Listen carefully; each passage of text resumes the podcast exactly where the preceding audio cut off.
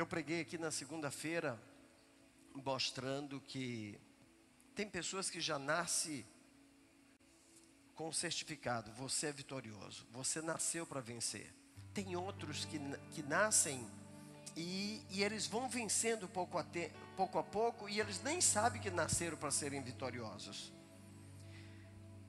E tem gente que, como fez Gideão, Gideão estava escondido dentro da caverna, nem sabia que ele era um homem tão poderoso, tão importante, que ele tinha nascido para ser vitorioso. Foi preciso Deus, através do seu anjo, ir lá dizer: varão valoroso, Deus é contigo. E daí Gideão agora estressado, disse: se Deus é comigo, por que, que a gente sofre? Se Deus é comigo, por que, que não acontece mais milagre? Se Deus é comigo, se Deus é comigo, e começou, jogou uma enxurrada de coisas assim na cara do anjo. E o Senhor disse: Ei, tu vai fazer vencer esse povo, vai lá, tu vai vencer. Deus estava dizendo: Eu fiz de você um grande projeto, você não é um caso perdido.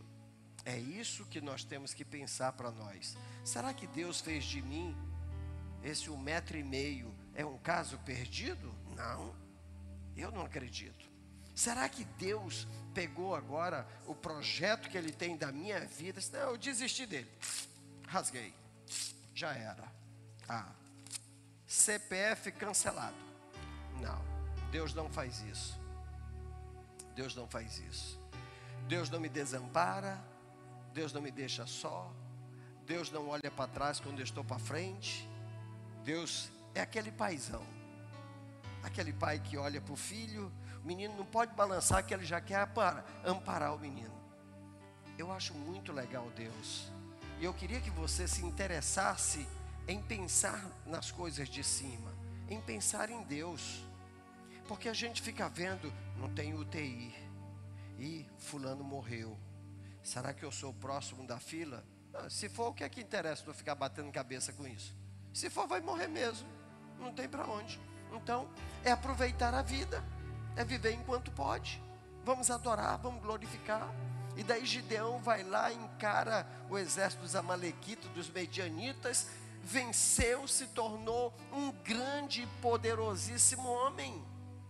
E ele nem era filho de pessoas assim, de relevância na sociedade. Ele foi descoberto dentro de uma caverna. Ele estava, na verdade, era se escondendo, porque ele estava malhando trigo no lagar, aonde era para ele, aonde era para pisar as uvas, ele estava batendo o trigo, ele estava tirando o grão do trigo.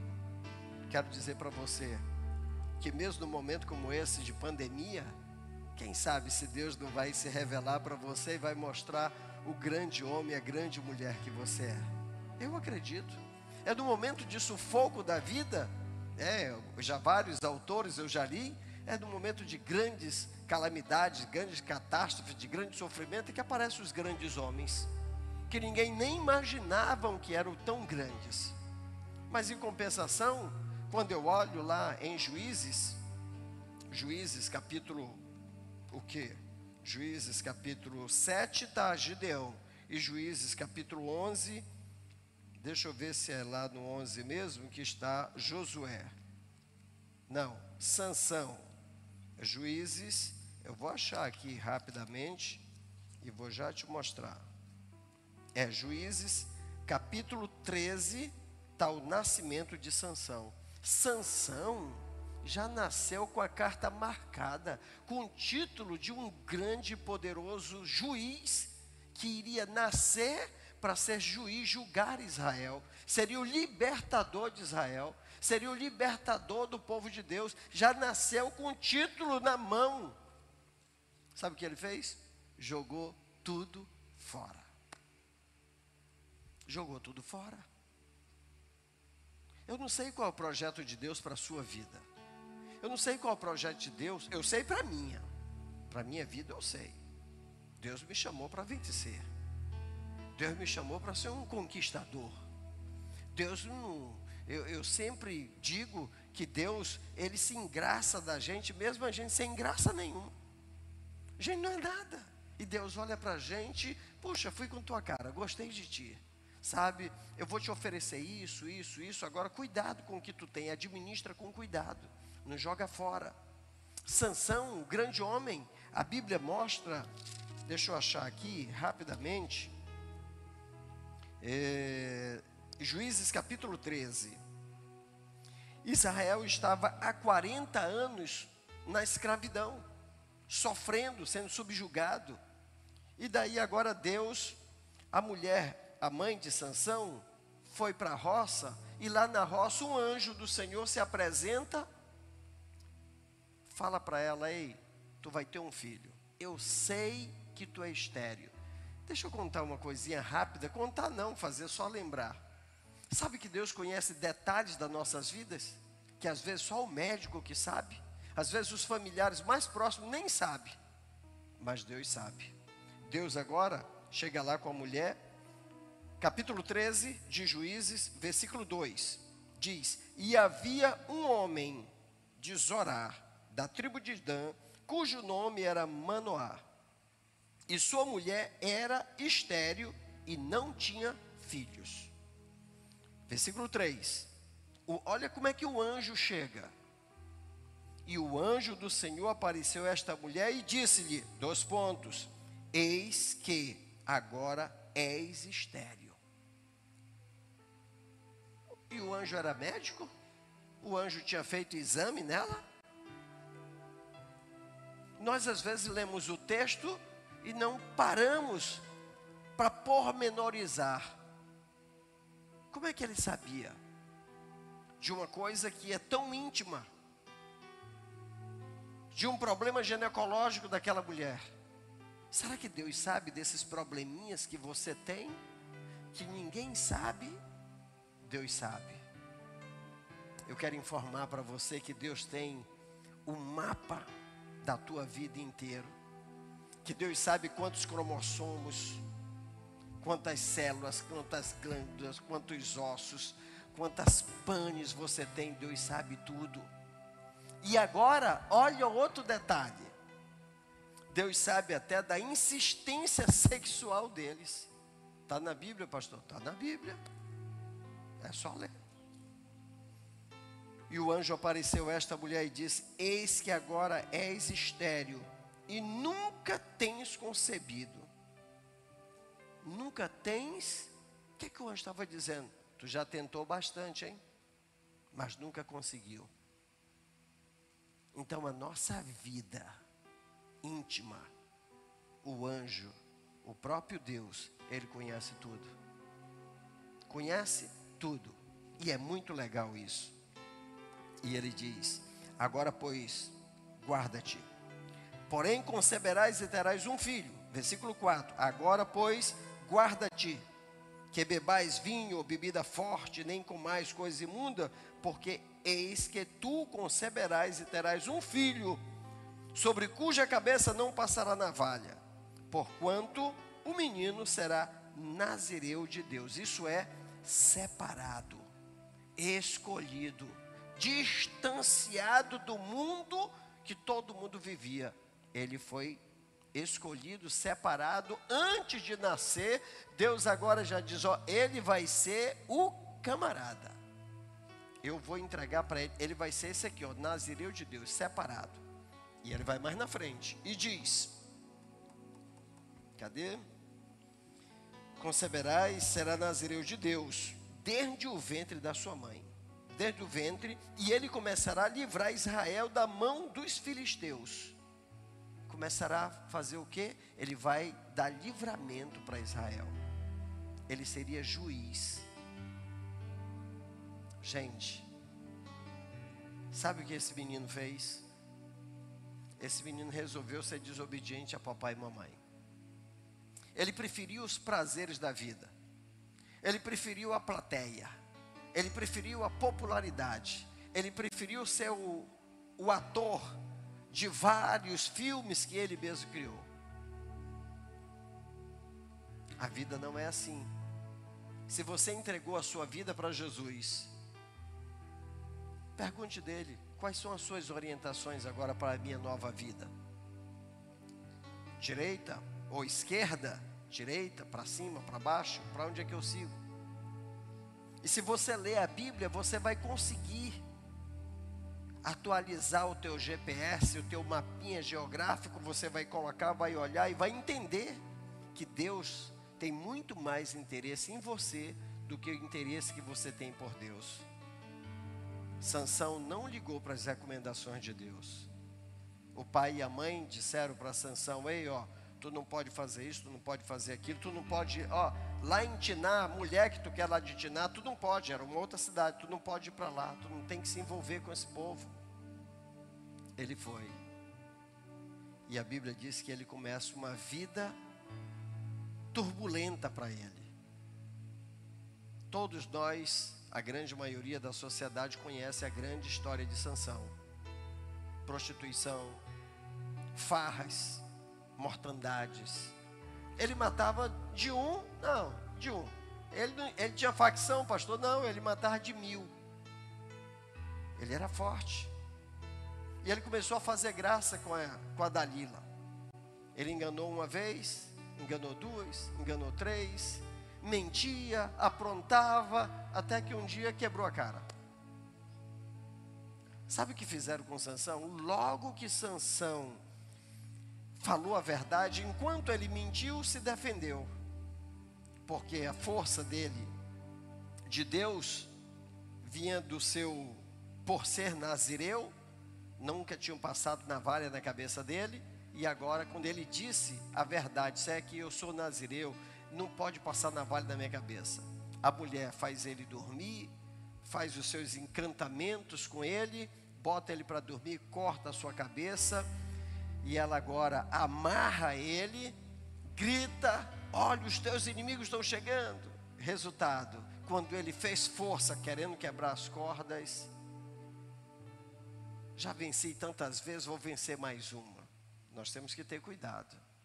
Se você já escapou até aqui, como diz o texto, agora escapa-te pela tua alma. Não brinca mais com a tua vida. Não brinca mais com Deus. Sirva a Deus fielmente. Adore a Deus. Muda o teu procedimento. Nós estamos vivendo num momento tão turbulento. As pessoas estão tendo medo de morrer. De primeiro, a gente arriscava a vida que parece nem morria. Hoje não. Eu vejo pessoas que eram mais macho do que todo mundo. Ah, porque comigo é assim e tal. O neguinho está encolhido agora, preocupado com isso e com aquilo outro. Escute. Sansão brincou, brincou, brincou. Na hora que pegaram ele, podiam ter dado logo uma surra nele. Não sabe qual foi a primeira atitude dos inimigos de Sansão? Pegaram a espada, arrancaram seus dois olhos. Os dois. Arrancaram os olhos de Sansão. Por quê? Porque tudo que ele se agradava, ele ia atrás. Ele não tinha limite.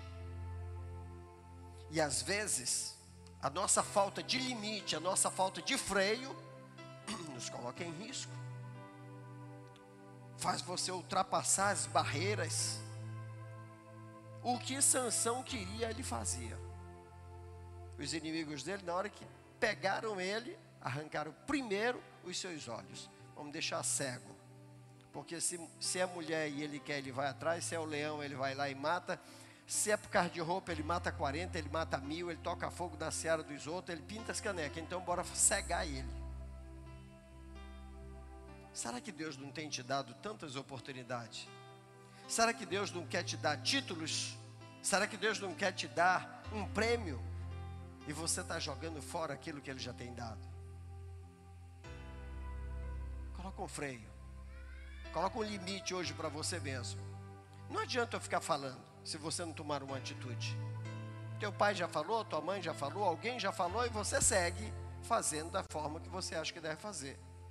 E hoje você está cultuando a Deus. Hoje você está ouvindo uma palavra. Pastor, mas não é culto, é culto de milagre ou culto de doutrina? Não me interessa o que é, a palavra é de Deus. A palavra é de Deus. Ou que seja de doutrina, ou que seja de milagre, eu estou pouco ligando se é culto de doutrina ou culto de milagre. Quando Deus me dá a palavra, eu falo o que Ele mandou falar e acabou a conversa. Está entendendo? Não quer mais ouvir, então vai embora. Acabou. Mas você está na igreja para ouvir. Você veio hoje. E Deus está dizendo para você: bota um freio, porque senão tu vai morrer. Abre teu entendimento, pensa duas vezes. Vovô dizer que a gente tinha que pensar dez vezes antes de tomar uma decisão perigosa. Então, Sansão, Gideão nem sabia que ia ser um grande capitão. Sansão já nasceu com a informação. A mãe dele dizia: Meu filho, Deus te separou ainda no ventre. Eu estava lá na roça, trabalhando, quando Deus veio se manifestou através de um anjo e disse que era para me fazer um resguardo de ti totalmente diferente, porque tu ia nascer para julgar Israel. E diz a Bíblia que até que ele começou a julgar Israel, mas daí ele gostava de festa demais. A mulherada, era, era farra para todo lado. Os amigos, apostava. Ele gostava de incitar os outros. De um tal dos enigmas de Sansão. Ele fazia apostas poderosíssimas. E tem gente que está fazendo isso. Deus tem te dado. E é você quem está perdendo. Porque Deus não perde nada. Deus não perde nada. Essa música tá, parece aquela música daqueles filmes assim. Tá, tá, tá, tá, lá vai. Tu tá me assustando, camarada. uh, não é para você ficar assustado, não, é para você pensar. Para você refletir. Eu falei, estou assustado, fiquei todo arrepiado. Ah, igual gato.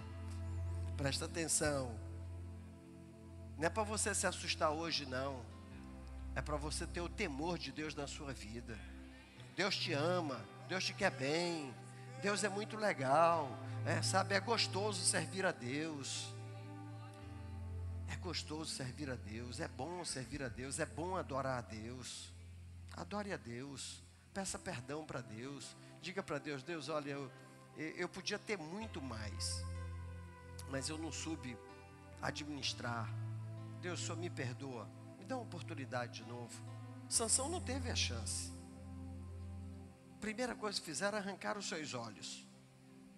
Porque estava é, no olho dele o problema. Tudo que ele via, ele queria e não, não tinha controle.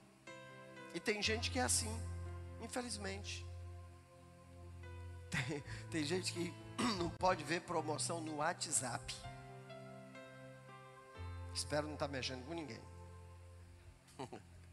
Mas tem gente que Ó, oh, tendo promoção. O camarada manda aqui assim, obrigado, amado.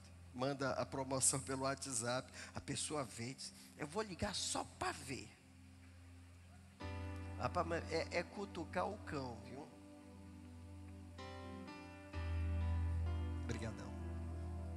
Gente, não pode ser desse jeito.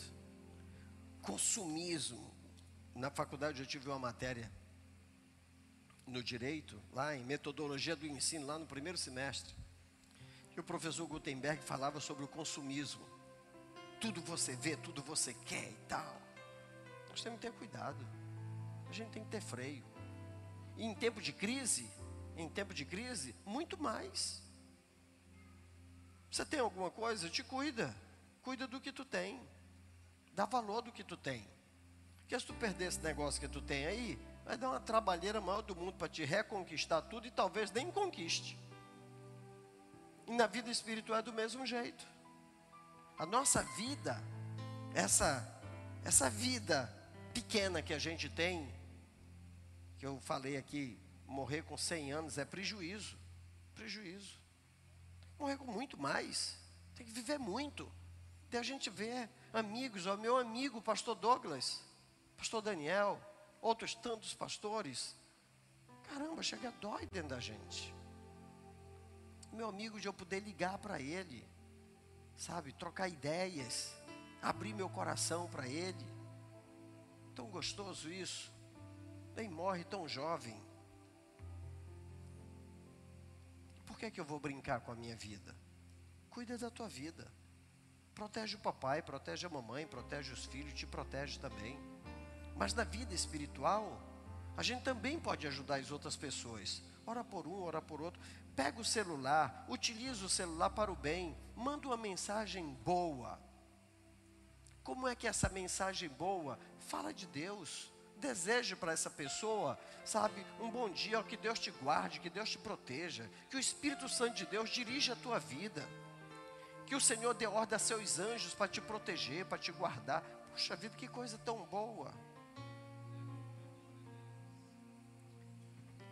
E a vida eterna? Dois caminhos. Todo mundo vai morrer, não tem para onde. Que se seja abaixo de 100 ou acima de 100, não passa. Vai morrer. Porém, depois da morte, a Bíblia diz que segue-se, segue-se o juízo. Isso no direito se chama de rito sumário segue seu juízo. Morreu aqui, se apresentou no tribunal. Julgamento montado. O juízo está montado. O grande e supremo Deus, juiz, que julga com a reta justiça e não aceita suborno. O diabo, o acusador. Jesus, o defensor, o advogado. E a alma de todos que já partiram deste mundo para a eternidade já se apresentaram no tribunal. Já se apresentaram. E já foi designado. E como eu vou me apresentar diante do Deus Todo-Poderoso? Aqui dá-se um jeitinho brasileiro. Tem um amigo que tem um amigo que tem um amigo que fala com fulano, que fala com ciclano e resolve-se por aqui. Lá com Deus não. Lá com Deus a conversa é uma só. Tá certo? Tá certo. Tá errado? Tá errado. Tem salvação? Tem salvação. Não tem salvação? Já era. Então, por que, que eu vou brincar com a minha vida eterna? Se a vida material já está difícil para viver, e a eternidade? O nome é eterno. Não tem fim. Vai embora e viver a eternidade no bem bom é muito legal, mas no bem ruim deve ser o inferno mesmo, por isso que chama de inferno. O camarada que não vive bem, eu ouço falar que quem não vive bem com a família é, diz que é um inferno. Eu não sei como é que é isso, nem quero saber. Vivo bem. Então, quem não vive bem com a família, ah, pastor, é um inferno minha vida. Eu não sei isso aí, só pelos outros. Mas o que eu posso dizer para você, que quem vive bem, então é o céu. Porque é gostoso demais viver bem com a família. É muito gostoso. E por que, que eu vou brincar com a vida eterna? Se existe dois caminhos, a opção é minha. Meu pai não pode decidir por mim, a minha mãe não pode, a minha esposa não pode, o marido não pode, os filhos não podem, ninguém pode tomar decisão um pelo outro. A decisão é única e sua. Eu decido a minha eternidade. Assim como eu decido com quem que eu vou casar, eu também decido aonde vou morar a eternidade. É isso que precisa ficar claro. E a Bíblia diz: enquanto a vida há esperança. Que esperança? Porque eu posso deliberar, eu posso decidir, eu posso tomar a decisão, eu posso optar. Céu, inferno. Inferno ou céu. Para onde vou? Daí Deus, lá em Deuteronômio 30, Deuteronômio 30, versículo 19. Deus diz assim: Hoje eu tomo os céus e a terra como testemunha contra vós, que eu estou propondo para você a vida e a morte a bênção e a maldição. Escolhe, pois, a vida para que vivas tu e a tua descendência e a tua família.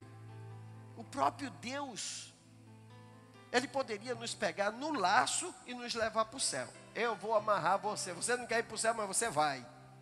Eu mandei meu filho para morrer por você e agora tu quer ir para o inferno. Tu vai para o céu. Não. Opção, livre-arbítrio. Nem para o céu Deus pega ninguém pelo pescoço e vai arrastando. De jeito nenhum. É decisão individual. O marido não salva a mulher, a mulher não salva o marido, o pai não salva o filho, o filho não salva o pai. E acabou-se. Um cheiro para você. Deus nos abençoe. Só os que querem ir para o céu, diga amém. Pronto. Vou orar por você. Eu vou orar e vou pedir que Deus possa nos perdoar. Nos, pastor, o senhor está no meio todo meio. Eu estou me esforçando para ir para o céu todo dia. Todo dia. Eu estou o tempo todo me esforçando para ir para o céu. Nós, pastores, obreiros, a gente vive na luta no mesmo mundo que vocês vivem. As oportunidades de fazer coisa errada aparecem todo dia, toda hora, está aparecendo. E a gente tem que, como diz a minha esposa, a minha esposa sempre me faz uma recomendação: escapa-te pela tua alma. Não é por causa dela, não, é por causa da minha alma. É eu a quem tenho que cuidar de mim. Ah, o pastor fulano caiu, coitado também. A irmã tentou ele, o fulano tentou, ele não se cuidou. Não, não, não, não, não, não, não. Não é não. Eu é quem tenho que me cuidar. É eu é quem tenho que colocar limite na minha vida. Sansão não colocou limite na vida dele. Servo de Deus. Deus deu o título, o camarada já nasceu com diploma de vencedor, de juiz, já nasceu titulado, diplomado. Jogou tudo fora. Gideão, que não tinha nada, agora Gideão se tornou um vencedor. E se você é esse Gideão hoje e veio para esse culto e está na telinha cultuando a Deus, se torne um vencedor hoje. Receba a palavra de Deus na sua vida. Tome posse dessa vitória. Seja um conquistador. Olha só, é muito legal o que Gideão diz. É muito legal o que Deus diz para Gideão o que Deus diz para Gideão, eu acho assim o máximo quando Deus fala com Gideão. Olha o que ele diz. Então o anjo, é, Juízes 6, então o anjo do Senhor veio e assentou-se debaixo de um carvalho, uma planta, que está em Ofra, que pertencia a Joás. E diz desse jeito: Então o anjo do Senhor lhe apareceu e lhe disse: O Senhor é contigo, varão valoroso. Às vezes a gente nem, a gente nem sabe que, que Deus se interessa tanto por nós.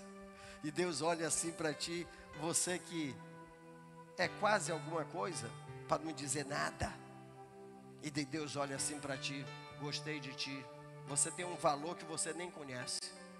E daí ele diz: O Senhor é contigo, varão valoroso. E daí Gideão vai e reclama: Ai, eu, Gideão, Ai, Senhor meu, se o Senhor é conosco, porque tudo isso nos sobreveio, o que é feito das tuas maravilhas, que nossos pais contaram. Não nos fez o Senhor subir do Egito, porém o Senhor nos desamparou. Olha só, chamou o Deus vira-costa. Deus não desampara ninguém. Deus não desampara.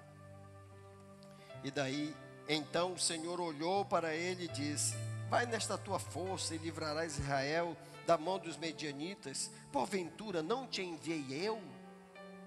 Eu pregava aqui na segunda-feira e dizia eu: Você sabe que você é o enviado de Deus, irmão Júlio, irmã Mari? É.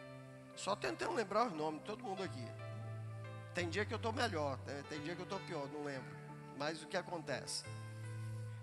Né, pastor? Então, Será que foi Deus que me enviou?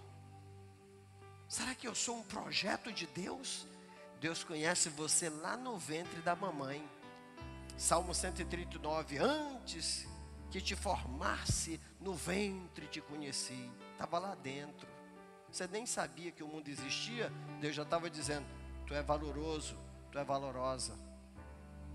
Você nasceu por um projeto. Deus te desenhou, Deus pegou a canetona dele lá, disse, rapaz, olha, vai nascer lá, não sei aonde, no estado tal, tal, tal, mas no dia 24 de fevereiro de 2021 eles vão estar num culto, na época da pandemia, no culto de milagre, lá em Roraima, e eu vou falar para eles o que é que são eles. E daí você vem hoje, nem sabe por que, que veio hoje, né? Mas Deus te trouxe para poder Deus dizer para você: você vai receber um novo título. Deus vai abrir uma nova porta. Deus é contigo. Deus vai te dar a vitória que você precisa. Você que está assistindo de casa, você que está assistindo de longe ou de perto, te prepara. Mas o primeiro ponto, ouça a palavra. Não fica reclamando, não bota a culpa em Deus. Gideão bota a culpa em Deus. E o Senhor vai e diz: Gideão, depois que ele diz: Não te enviei eu. Ele disse: Gideão, ai meu Senhor. O cara segue reclamando: Ai meu Senhor, como livrarei Israel? Eis que a minha família é a mais pobre.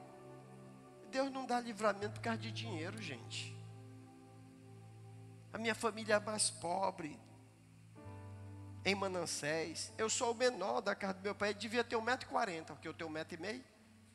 Né? Ele devia ser menor ainda do que eu. Ai, Senhor, eu sou. Essa não morre mais, acabou. A cota da tua família já foi. Já foi. Daqui para frente vamos contar as vitórias em nome de Jesus. Eu já tinha deixado de pregar, eu já vou botar aqui de novo e acabou. Agora não prego mais. Pronto, nós vamos orar, nós vamos glorificar o Senhor Jesus. Você quer ficar de pé por um minutinho? Vamos ficar em pé. Obrigado, meu pastor, obrigado. É, eu, eu entrei por outro caminho, eu nem olhei hoje para o corpo diaconal, mas me perdoe, meu pastor. Já já vamos, vamos adorar a Deus nos nossos dias e ofertas. Está todo mundo adorando ao Senhor. Eu quero orar por você. Não é eu que dou oportunidade, quem dá oportunidade é Deus. E eu quero pedir a Deus pela sua vida, para você reavaliar a sua vida. Você que está em casa, você que nos acompanha pela rede social, reavalie a tua vida. As oportunidades que Deus já te deu, as portas que já se abriram e as portas que já se fecharam. E você não pode culpar a Deus. Não pode. Se alguém é culpado, não é Deus. Não é Deus. Eu quero orar por você neste momento. Eu quero pedir que Deus, em primeiro lugar, nos perdoe. Vamos pedir perdão para Ele? Vamos? A gente passa a gente só canta se for na igreja, só ora se for na igreja, ou então quando acontece uma turbulência e a gente vai para os pés. E não pode ser assim. Nós temos que falar com Deus como aquele amigo que Ele é.